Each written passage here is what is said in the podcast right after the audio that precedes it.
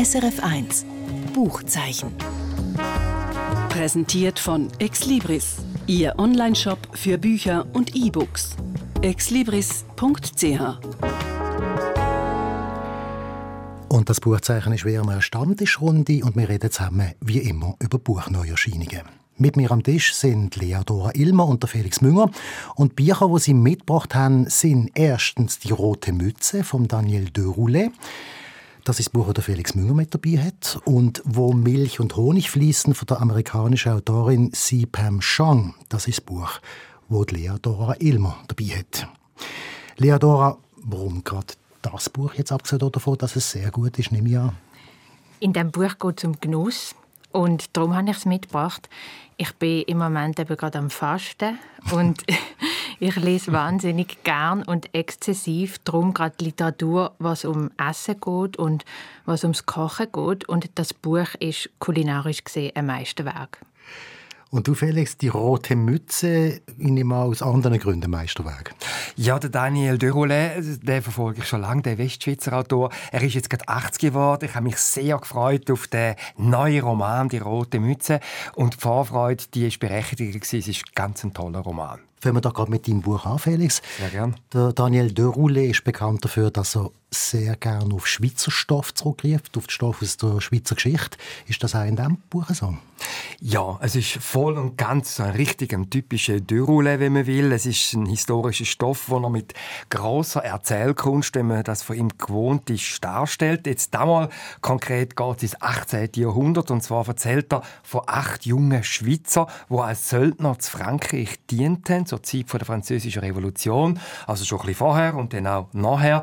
Und sie sind in einem Regiment, wo von einem gewissen Jacques-André de Chateauvieux besessen wird. Das ist nicht der Kommandant, aber der Besitzer von dem Regiment. Also er bezahlt den, er zahlt den äh, Söldner den Sold und kassiert dann aber vom französischen König tüchtig Miete, wenn er das Regiment einsetzt zum Schutz vom Königtum. Und die Söldner, die kommen dann tatsächlich während der französischen Revolution immer wieder zum Einsatz. Also wo es da ab 1789 bei der Bastille tätscht und so weiter. Sie sind immer zum Schutz für den König da. Sie sind also gegen äh, Freiheitskämpfer sind sie eingesetzt. Und dann passiert es eines Tages, das Regiment ist dann in Nancy stationiert, kommen die Soldaten kein Sold mehr über, also die Offiziere zahlen nicht aus. Also dahinter steckt der Jacques-André de Chateauvieux, geldgierig, der will äh, das Geld lieber bei sich behalten, als seine Soldaten geben. Da gibt es einen Aufruhr, es gibt Meuterei und die Soldaten sind zum Teil eben auch vom Virus von der Freiheit infiziert und der Jacques André de Chateauvieux, der zeigt sich dann als Menschenschinder. Er lässt das blutig niederschlagen.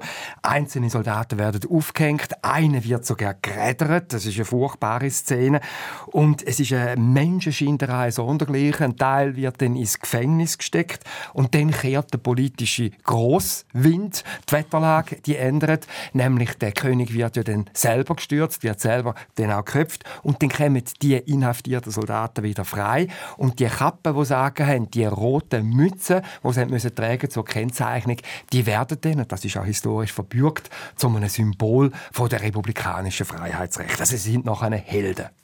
Und wie erzählt er die riesige Geschichte jetzt konkret? Also Konkret anhand von acht Figuren, äh, und die Figuren hat es tatsächlich gegeben, ist ein Archivist der Daniel de Roulet, und er kennt aber nur die Namen und die Registrierungsnummern von der Armee, vielleicht noch den Beruf. Und um diese Figuren herum hat er, das sagt er auch, Biografien erfunden.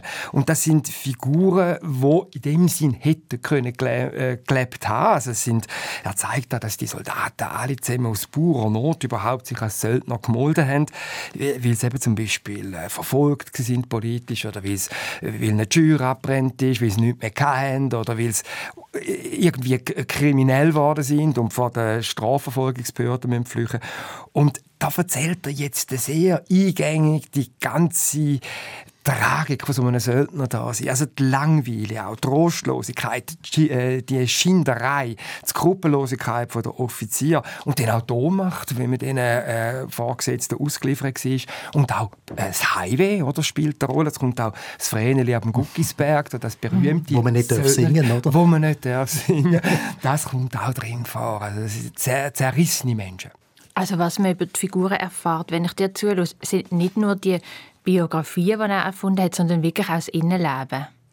Ja, also allzu nah ins Innenleben geht er jetzt nicht. Das erschließt sich oftmals aufgrund von ihren Handlungen.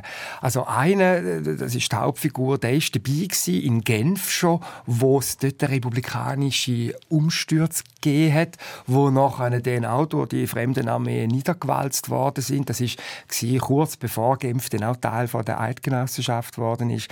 Aber da im Zeitalter von der Revolution, vor von der Aufklärung, haben halt viele Menschen davon geträumt, jetzt die Freiheitsideal von Jean-Jacques Rousseau, Voltaire und so weiter in Tat umzusetzen. Und da wird dann schon gezeigt, wie der Mensch nach einer, äh, müssen flüchten von, den, äh, von dieser neuen alten Obrigkeit, die ihn hat wollen, äh, festnehmen also was mich noch recht erstaunt an dem, was du erzählt hast, sind die Übergriffe auf die Soldaten, auf die, auf die Söldner.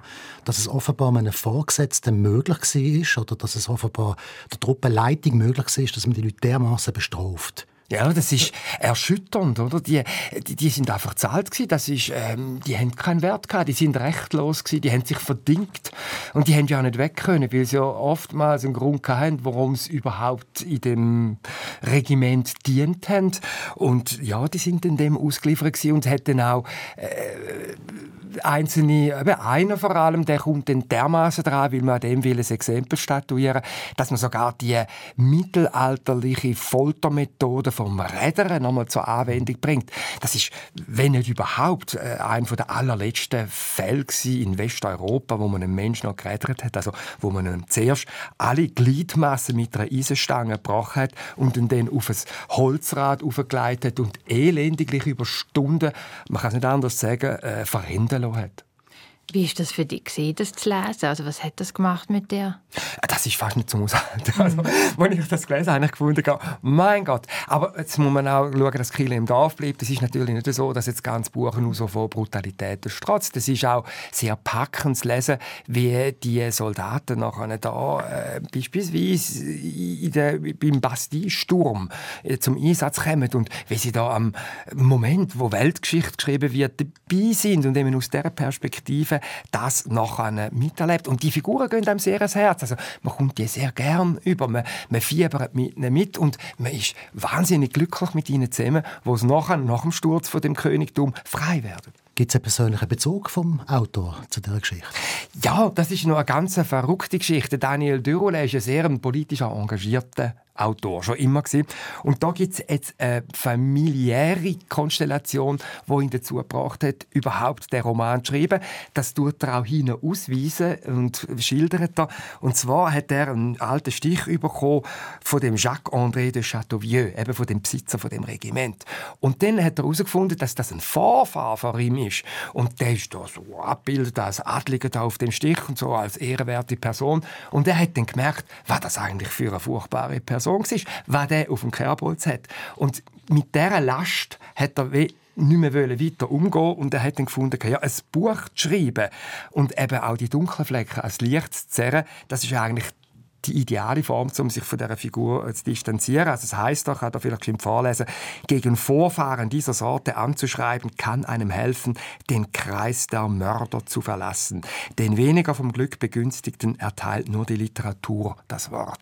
Also er macht etwas vom Schönsten, was die Literatur überhaupt kann machen kann. Ähm, Literatur, wo denen ohne Stimme eine Stimme gibt auch etwas bannen, oder? Wo irgendwie immer noch über Generationen mitschwingt.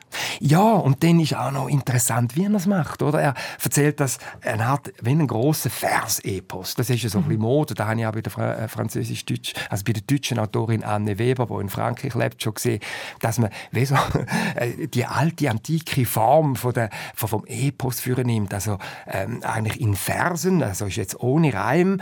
Äh, er nimmt auch die Form, um eben das historische Geschehen wie eine Ballade Ballade zu erzählen. Und das gibt ein unheimliches Tempo und man ist mittendrin im Geschehen. Da wird auch nicht verweilt bei irgendwelchen Einzelheiten. Es geht immer vorwärts. Und das Tempo, der Sturm, der hat mir wahnsinnig gut gefallen. Auch angemessen natürlich im Leben und im Schicksal, wo die Menschen erlebt haben. Was in Versmaß und in einem Rhythmus? Ja, also Versmaß, ja, er nimmt das also. nicht ganz so wahnsinnig eng, aber es ist ein Vers im Prinzip, wenn man da schaut. Das sieht wie ein riesiges Langgedicht, so ist das geschrieben. Und das unterstützt natürlich auch so, äh, fast so ein bisschen, etwas Sängerhaftes. Einer, der aus der vergangenen Zeit oder, uns erzählt, wie das dort mal war mit diesen Figuren Figuren durchaus auch eben in der Tradition vom Epos natürlich fiktiv angereichert und nicht im Korsett vom engen, historischen, faktischen. Nur. Ist das typisch für ihn, für den Dürroli? Äh, meines Wissens ist das erste, was er so geschrieben hat, aber äh, er hat ja, er beherrscht die Form. Also, es gibt einen Rhythmus. Wenn man es liest, im Abschnitt dann laut gelesen, dann kommt man schon in das Tempo rein. Ja. Daniel de Roulet, die rote Mütze aus dem Französischen von der Maria Hoffmann Dachdevel, rausgekommen vor kurzem beim Limmat Verlag. Gehen wir zum nächsten Buch. Zi Pam Chang ist eine junge US-amerikanische Autorin, die zu Peking auf die Welt gekommen ist. Mit ihrem Debüt vom Jahr 2020 hat sie einen grossen Erfolg gehabt. Sie schreibt auch Kurzgeschichten und Essays und es geht, wie wir vorhin schon gehört haben, gern bei ihr über Essen oder über Kulinarik. Die Leadora Ilmer hat ihren neuen Roman jetzt dabei, wo Milch und Honig fließen und das tönt, wie gesagt, auch recht nach Essen, aber auch sehr biblisch. Was ist das ganz genau für ein Roman? Es geht um Genuss, aber nicht nur um, um kulinarischen Genuss, sondern wirklich auch um Genuss als ein politisches Thema. Die Geschichte ist nämlich in einer dystopischen Welt angesiedelt, wo Genießen nicht mehr für alle Menschen möglich ist. Also das ist ja bei uns auch so. Sondern in diesem Buch nur noch für eine super reiche Elite. Und in dieser dystopischen Welt, das ist eine unbestimmte Zukunft, vielleicht sogar eine alternative Gegenwart, dort ist ähm, ein dichter Smog, der die ganze Erde umhüllt. Und das hat eben die Auswirkung, dass kein Sonnenlicht mehr durchkommt, kaum mehr Sonnenlicht durchkommt und dass fast alle Pflanzen und auch Tierarten ausgestorben sind. Das heißt, es gibt eine globale Hungersnot in dem Buch und die Leute essen eigentlich alle nur noch so Sachen, die aus einem Mungbohnen-Proteinmehl gemacht werden. Das ist so eine graue Masse, die super viel Nährstoff und alle nötigen Ballaststoffe drin hat, aber eben einfach nicht fein schmeckt. Astronautenfood.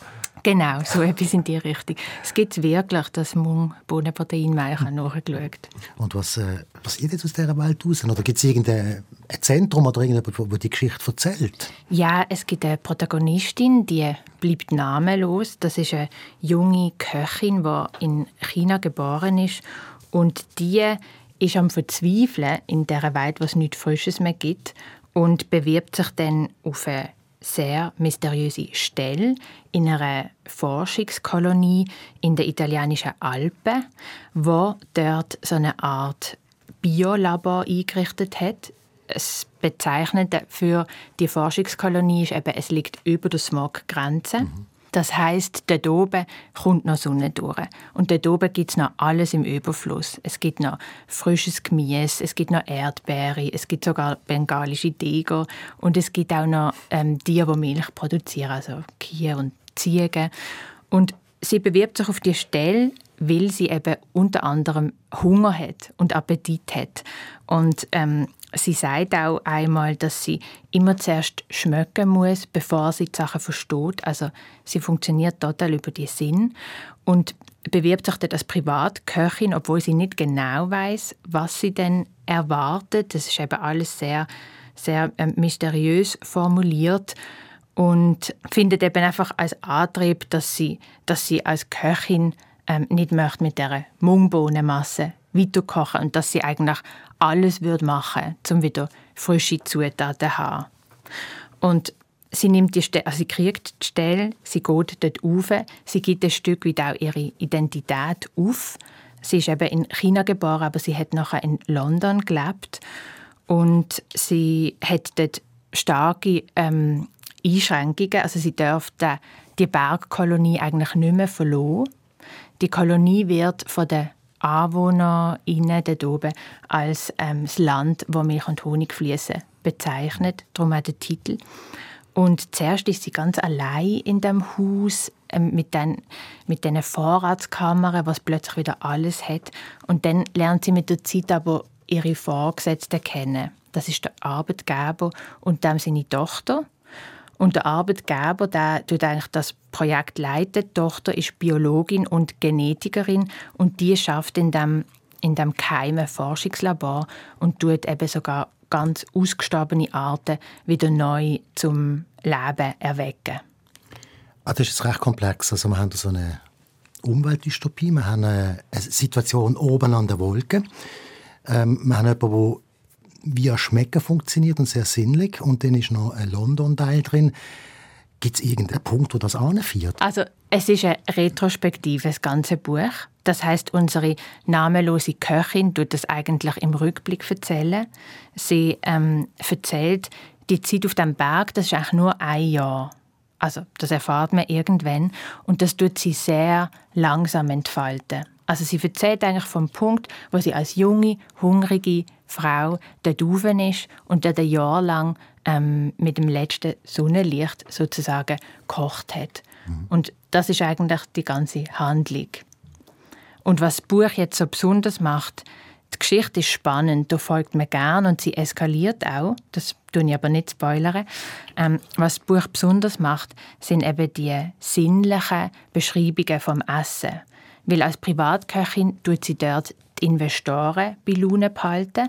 Die Investoren, die, die, die das Forschungslabor halt zahlen und sie bekocht die bei regelmäßigen Essen. Und die Essen werden immer ausgefallener. Am Anfang geht es einfach darum, Sachen wieder, ähm, Gerichte wieder zu kochen, die eigentlich nicht mehr existieren, weil halt die Lebensmittel nicht mehr existieren. Und auch Erinnerungen so wachzurufen bei diesen Investoren an das Rahmschnitzel, das die Großmutter immer gemacht hat, zum Beispiel. ähm, und später wird, werden die Essen aber immer wie dekadenter und es geht gar nicht mehr um Genuss, sondern mehr zu zeigen, dass sie dort oben eine Art Gott spielen oder Schöpfer spielen. Es gibt irgendwann sogar Mammutfleisch. Und das schmeckt auch gar nicht gut. Das ist wirklich einfach nur noch dekadent irgendwie kommt man so ein bisschen auch das Politische jetzt da in den Sinn. Also es ist einerseits ja eine Welt, wo zwar eben Milch und Honig fließt, aber wo man äh, auf der anderen Seite auch die Freiheit abgeben. Also da ist schon äh, keine Kritik möglich. Man lebt zwar dort auf dem Berg oben. Sie ist eine chinesische Autorin. Ist das irgendwo auch eine Kritik äh, jetzt an der Gegenwart? Ja, auf jeden Fall. Also, ich finde nicht, dass es moralisch ist im, im, im Sinn von, von, dass es mit dem Finger zeigt. Aber natürlich ist erstens Dystopie gar nicht mal so weit weg von unserer Gegenwart oder erschreckend wenig weg von der Gegenwart.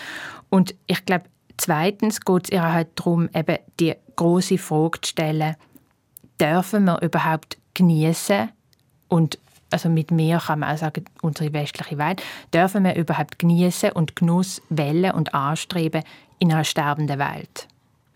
Und das, das ist eine Frage, die sie nicht ähm, uns eine klare Antwort liefert. Es ist aber eine Frage, die sich eben die Protagonistin halt auch selber stellt.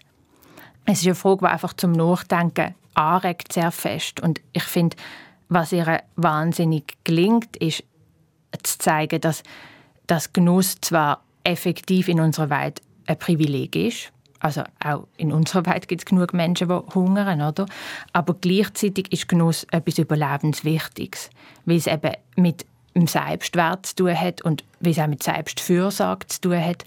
Und ähm, für ganz viele Menschen ist es auch etwas Widerständiges, anzustehen und zu sagen, ich möchte genießen und ich bin es wert zu genießen und ich bin es wert, gutes Essen zu haben. Jetzt hast du aber vorher gesagt, das ist aus der Retrospektive das Buch. Das heißt, sie hat die Verantwortung nicht mehr wollen oder können tragen, zu geniessen auf dem Berg oben, während die anderen da im Smog versinken und sie ist freiwillig wieder runter.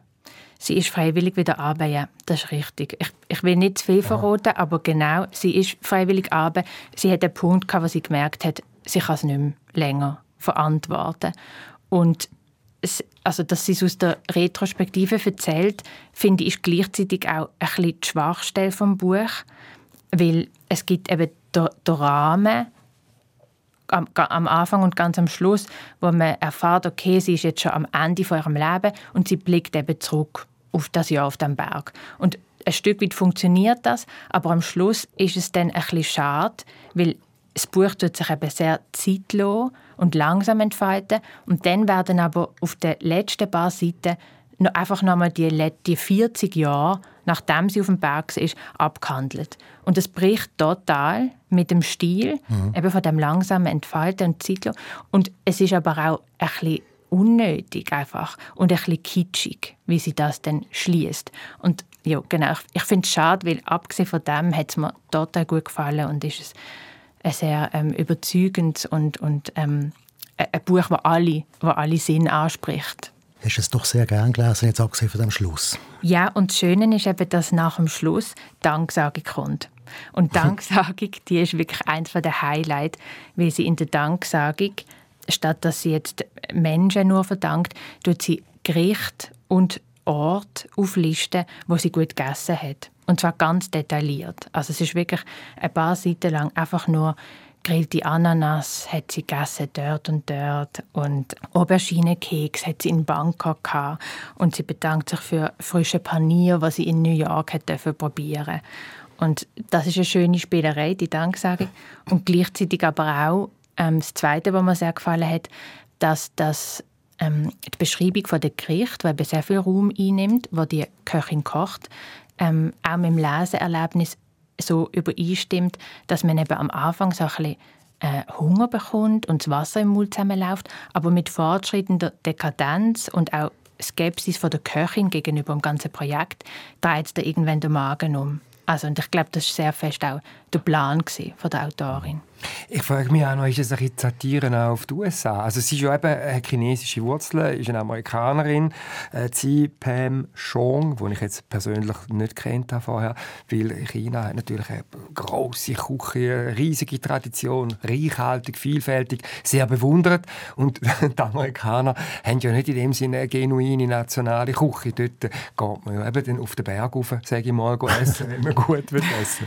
Also eben ja, die verschiedenen ja. internationalen Restaurants, die natürlich gibt. Und da muss man sich dann können leisten ja, ja, auf jeden Fall. Ich, ich, also es ist nicht so explizit, aber das ist sicher etwas, was man drin findet und was eben auch darüber hinaus etwas ist, was die Autorin sehr beschäftigt. Also sie schreibt eben auch so Food-Essays sonst mhm. und ich habe auch ein bisschen in die reingelesen zur Vorbereitung und eben gesehen, da tut sie total viel über genau das nachdenken und auch darüber, wie die chinesische Küche in den USA ähm, teilweise verurteilt und gewertet wird, als «oh, das stinkt» und so. Und wie das auch war, als sie klein war und wie sich verändert hat, dass jetzt zum Beispiel plötzlich koreanische Restaurants total im Trend sind, wo in den 80er Jahren alle weggerannt sind, wenn jemand gesagt hat, ich habe koreanisches Essen dabei. Aber die Küche ist etwas ganz Einfaches, das nicht dekadent ist. Es gibt ja auch eine einfache Küche, eine volkstümliche Küche.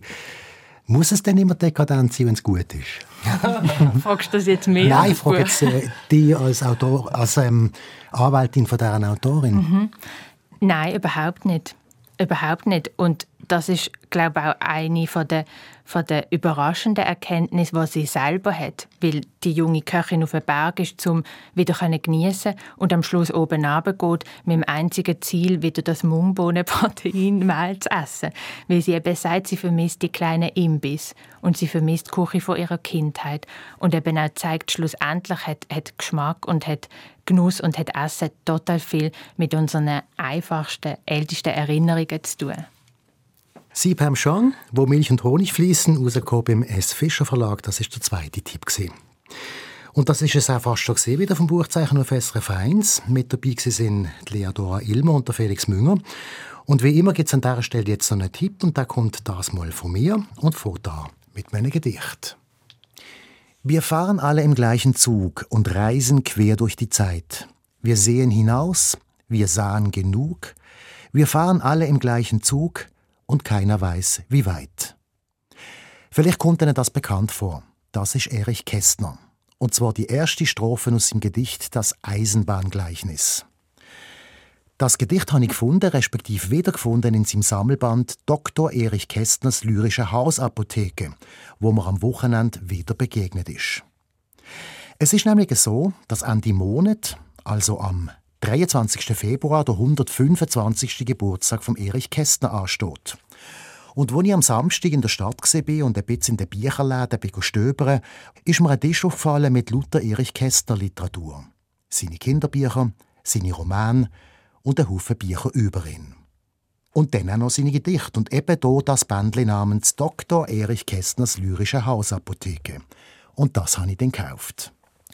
Die Idee hinter diesem Buch ist die, der Erich Kästner bietet jetzt zu jedem seelischen Schmerz ein lyrisches Gegenmittel an.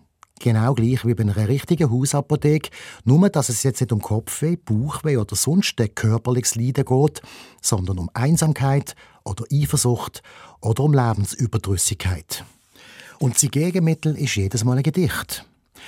Funktionieren tut das Ganze so, dass man am Anfang vom Buch eine Gebrauchsanweisung hat, wo steht, man lese, und dann kommt in alphabetischer Reihenfolge das jeweilige seelische Bobo. Also, man lese, wenn das Alter traurig stimmt, man lese, wenn man der Armut begegnet, man lese, wenn die Besserwisser ausgeredet haben und so weiter und so fort. Und drunter findet man dann immer eine Seitenzahl oder mehrere.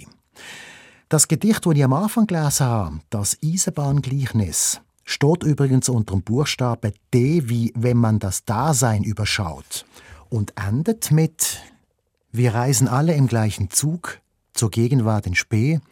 Wir sehen hinaus, wir sahen genug, wir sitzen alle im gleichen Zug und viele im falschen Coupé.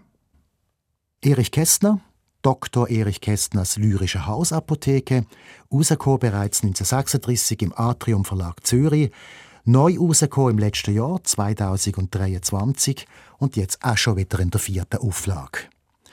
Und das ist es jetzt endgültig vom Buchzeichen auf SRF 1. Alle Angaben zu den vorgestellten Büchern finden Sie wie immer unter srf.ch-audio. Mein Name ist Michael Luisier. SRF 1 Buchzeichen. Präsentiert von Exlibris Ihr Onlineshop für Bücher und E-Books. exlibris.ch